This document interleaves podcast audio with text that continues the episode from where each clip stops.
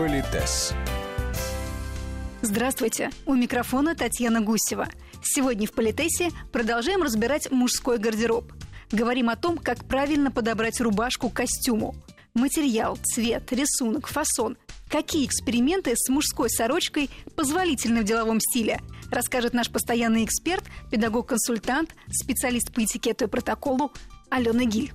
Вот слышите, даже вы, сорочка и рубашка. Ой, сколько копий сломано, ой, сколько всего сказано. Я не истина в последней инстанции. Я хочу сразу оговориться, Татьяна и многоуважаемые слушатели, что мы с вами будем обсуждать это с точки зрения этикета и протокола и статусных таких вещей, а не с точки зрения имиджа, цветотипов и так далее. Так вот, рубашка или сорочка – самые противоречивые мнения, потому что рубаха – это был вот именно нательное такое белье, а сорочка считалась сначала такой блузой и считалась верхней одеждой. Поэтому на сегодняшний день, с моей точки зрения, все-таки рубашка это не нательное белье, но это нижнее белье, которое не выставляется на показ. И, кстати, я не просто так голословно, до 18 века мужчина никогда не мог вот в нижнем белье, то есть вот в этой рубахе, ее надевали на голое тело, и он никогда не мог в ней появиться публично. То есть мог быть только воротник, да, и только там манжеты, вот только часть. Помните там все эти длинные сюртуки и так далее, и так далее.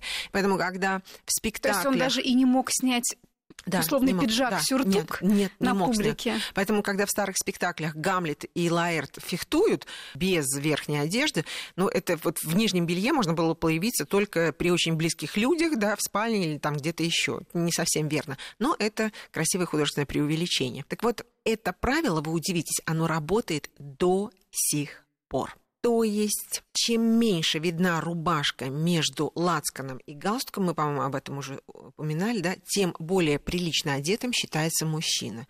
Вот как ни странно, мало кто об этом знает, но мы же с вами сейчас говорим о высоком, чем меньше рубашка видна, считается более элегантным для хорошо одетого мужчины. Я надеюсь, вы понимаете, что мы сейчас не говорим о узких лацканах там, или достаточно широких вырезах, не о пропорциях, а просто вот об этом принципе. В чем это выражается до сих пор? Вот представьте себе, что вы приходите на переговоры. Все, галстуки затянуты, пиджаки, ну, когда мужчина сидит, естественно, пиджак расстегнут. Я напоминаю, что когда кто-то входит, э, вы встаете навстречу гостю, вы выступаете, где-то этот пиджак обязательно застегивается, потом, садясь, вы его сразу же расстегиваете, но, тем не менее, вот этот маленький момент сбора, он обязательно должен быть. Так вот, старший по переговорам вдруг расслабляет узел галстука это знак того, что переговоры переходят в менее формальную стадию. А уж если старший по переговорам снял пиджак, это значит сигнал другой стороне, что вы уже почти договорились обо всем, вы уже на одной стороне баррикад. Что атмосфера и... доверия? Атмосфера доверия, да. И вторая сторона тоже должна быть готова снять пиджак, если это будет уместным. Но это знак особого расположения. Или когда уже, знаете, идет мозговой штурм, там уже все сняли пиджаки. Вот это признак очень таких вот неформальных отношений. Вот, казалось бы, и это правило, но о нем мало кто знает, но тем не менее оно до сих пор играет. Идем дальше. Конечно, имеет огромное значение цвет рубашки. И я позволю себе напомнить э, радиослушателям, что есть, например, такой дресс-код, который называется «Бизнес-бест». Бизнес-бест – это высший уровень консервативности, собранности, официоза. Как правило, бизнес-бест – это если встречи очень высокого уровня с государственными деятелями, дипломатия, или бизнес-встречи, но тоже очень высокого уровня, то есть парадность, нарядность, торжественность. И бизнес-бест – это темный костюм, белая рубашка, темный галстук. И вот этот контраст темного, белого, темного создает ощущение нарядности, парадности, торжественности. И если вы идете на такую встречу, надеваете белую рубашку, вы подчеркиваете, а, знание правил игры в бизнесе, я знаю, кто я, я знаю, куда иду, я знаю, как выказать уважение тем людям, с которыми я собираюсь общаться, как выказать уважение тому месту и тому событию, в котором я э, собираюсь участвовать. Это абсолютно правильно. Белая рубашка, вот ее, как правило, не носят в бизнес traditional. То есть в обычной жизни все-таки ходить в парадный, нарядный таком формате, это, наверное, странно. Мы же не ходим в вечернем платье каждый раз на работу. Хотя у нас есть женщины, которые очень любят ходить в вечерних платьях. К сожалению, я подозреваю, что они не догадываются, что они ходят в вечерних платьях на работу. Но, возвращаясь к мужчинам, вот если я прихожу в какую-то компанию и вижу, что мужчины в белых рубашках, а у нас абсолютно рядовая встреча, то что я могу подумать? или они только что вернулись с очень важной встречи, или у них такой дресс-код, а такое бывает, да, в некоторых компаниях, ну, принято носить каждый день на, на работу белую рубашку. Но это странно, это все равно, что вот в смокинге ходить, ну, условно говоря, да, там каждый раз на работу. И третье, я такая персона, что встреча со мной столь важна, столь торжественно и интересно моему собеседнику, что он выразил свое уважение вот такой нарядной одеждой. Друзья мои, все-таки нужно взвешивать, э, уместна ли такая парадность на каждый день. Но, повторюсь, если таковы правила в вашей компании или вашей отрасли, значит, э, вы соблюдаете те правила, которые приняты. Вообще считается, что чем более гладкая ткань, тем более она нарядная и торжественная. Но, скажем, профессионалы говорят, что когда у рубашки есть такая фактурная выделка, какая-то там рубчик какой-то, она становится более объемной и более интересной, и, возможно, тоже более такой вот нарядной особенно если зима, то иногда бывает прям, знаете, такая яркая, опять же, тут же рубчик или елочка, он может быть, не настолько нарядный, но зато уж и тоже не очень плоско смотрится. Так что белая рубашка – это только бизнес-бест, бизнес-традиционал, то, в чем вы ходите на работу каждый день. Это, опять же, те самые костюмы и рубашки любые, но не белые. Вот так, если общо сказать.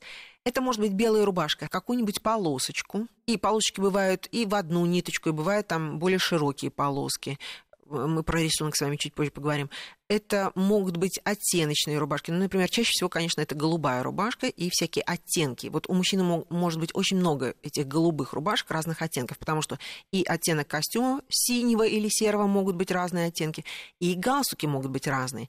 Э, я уж так вот скажу, чем больше у вас э, рубашек, тем больше у вас возможностей создавать различные комбинации и выглядеть всегда свежо, интересно, оригинально и так далее. Голубая считается традиционная, но правило такое, чем темнее цвет, тем менее менее статусной выглядит рубашка. Ну, был у нас такой вариант, помните, когда-то все синее, например. Как модный лук, да, наверное, возможно. Но в бизнесе чем светлее рубашка, тем выше ваш статус. И если это темно-синий, это младший менеджер, сотрудник склада, охранник или что-то еще. Черная рубашка в бизнесе, ну, это вообще неприемлемо. Хорошо, голубая. Что у нас есть еще? Есть светло-серые оттенки, они также э, разные вариации вполне возможны. Многие мужчины категорически отрицают розовый цвет. Но да. ведь розовый цвет, он тоже разный бывает, да? Бывает такой лавандовый, сиренево-фиолетовый, серо-розовый. Опять же, розовый, как говорят профессионалы, очень хорошо смотрится с серыми костюмами. Так что в этом смысле бояться розового не нужно. Если вы идете в очень консервативную компанию, ну, понятно, что это может быть голубое, вариация на тему голубого, но если э, вы модный, современный человек, то вот таких благородных оттенков розового бояться не нужно. Желтоватый оттенок, вот белый с таким желтоватым оттенком, вы знаете, все-таки вот зеленоватые оттенки, желтоватые, они не считаются такими вот э, бизнес-бизнес. Да, но, тем не менее, профессионалы говорят, что, скажем, такой, ну, прям еле-еле желтоватый оттенок, он тоже может давать очень интересное сочетание для тех, кто умеет это делать. Единственное, я позволю себе напомнить, что рубашка – это всегда был переход от костюма к галстуку. То есть главное правило рубашки, чтобы она сочеталась и с э, цветом костюма, пиджака, и с, и цветом, цветом галстука. галстука. Да. Что касается рисунка, самый стандартный, самый традиционный, классический вариант это, конечно, полоска. Чем тоньше полоска, вы удивитесь, тем выше ваш статус в рамках компании. Чем шире полоска, это не значит, что ниже ваш статус. Просто помните, мы все время с вами говорим, кто вы, какой пост вы занимаете, в какой отрасли вы работаете, с кем вы сегодня встречаетесь, какое у вас настроение и так далее, будет влиять на то, какой рисунок вы выберете сегодня для себя. Если у вас не, а, неформальные встречи, да, это может быть какая-то широкая яркая полоска. Но чем шире полоска, я, мы говорим о бизнесе, тем все-таки чуть понижается статус. Расстояние между широкими полосками должно быть не больше сантиметра. Вот если больше, это уже совсем переходит в неформальность. Помните, мы с вами обсуждали как-то, что в одежде элегантного мужчины может быть только одна пестрая деталь. Это может быть или галстук, или рубашка очень яркая, или там, допустим, вдруг костюм у вас какой-то пестрый. Есть гениальные люди, которые умеют сочетать несколько рисунков, но если вы не принадлежите к числу таких людей, то с полоской нужно быть очень осторожным. Дальше. Клетка. Да, надо понимать, что есть рубаха лесоруба, и к бизнесу она не имеет отношения, но клетка, это называется оконная рама, клетка, когда она состоит из таких однородных полосочек. А почему и нет? Вы знаете, но в бизнес traditional это такой спорный, а вот в бизнес casual такой уж прям совсем сегодня расслабленный стиль, вот такая клеточка, может быть, не яркая, не явная, очень даже может быть. Я бы хотела еще несколько слов сказать о тканях. То есть вот да. мы говорим о таких вещ... основных вещах, да? Цвет, рисунок и ткань. Классикой считается, разумеется, хлопок. Есть длинноволокнистый хлопок и есть всякий другой хлопок. И как бы это сейчас снобистски, снобски не звучало, но тем не менее. Вот помните, мы с вами говорили, при ком можно снять пиджак? Вот если рубашка из длинного волокнистого хлопка, считается, что она тоже, конечно, мнется, но она мнется чуть-чуть меньше, чем обыкновенная рубашка. И вот когда вы снимаете пиджак, то благородная примятость сразу показывает, что у вас очень-очень дорогая рубашка из длинного волокнистого хлопка. Еще одно замечание. Если у вас рубашка не из длинного лакнистого хлопка, и такая рубашка стоит очень дорого, это не значит, что вы плохой человек, недобрый, непорядочный или плохой профессионал. Просто, возможно, пока ваше финансовое положение таково, что вы себе еще этого не позволяете. Но если ваша рубашка правильного цвета, правильного рисунка, то это самое главное. А вот качество это уже больше принадлежит таким финансовым возможностям. А цвет и рисунок это больше к правилам игры. Продолжим разговор в следующие выходные.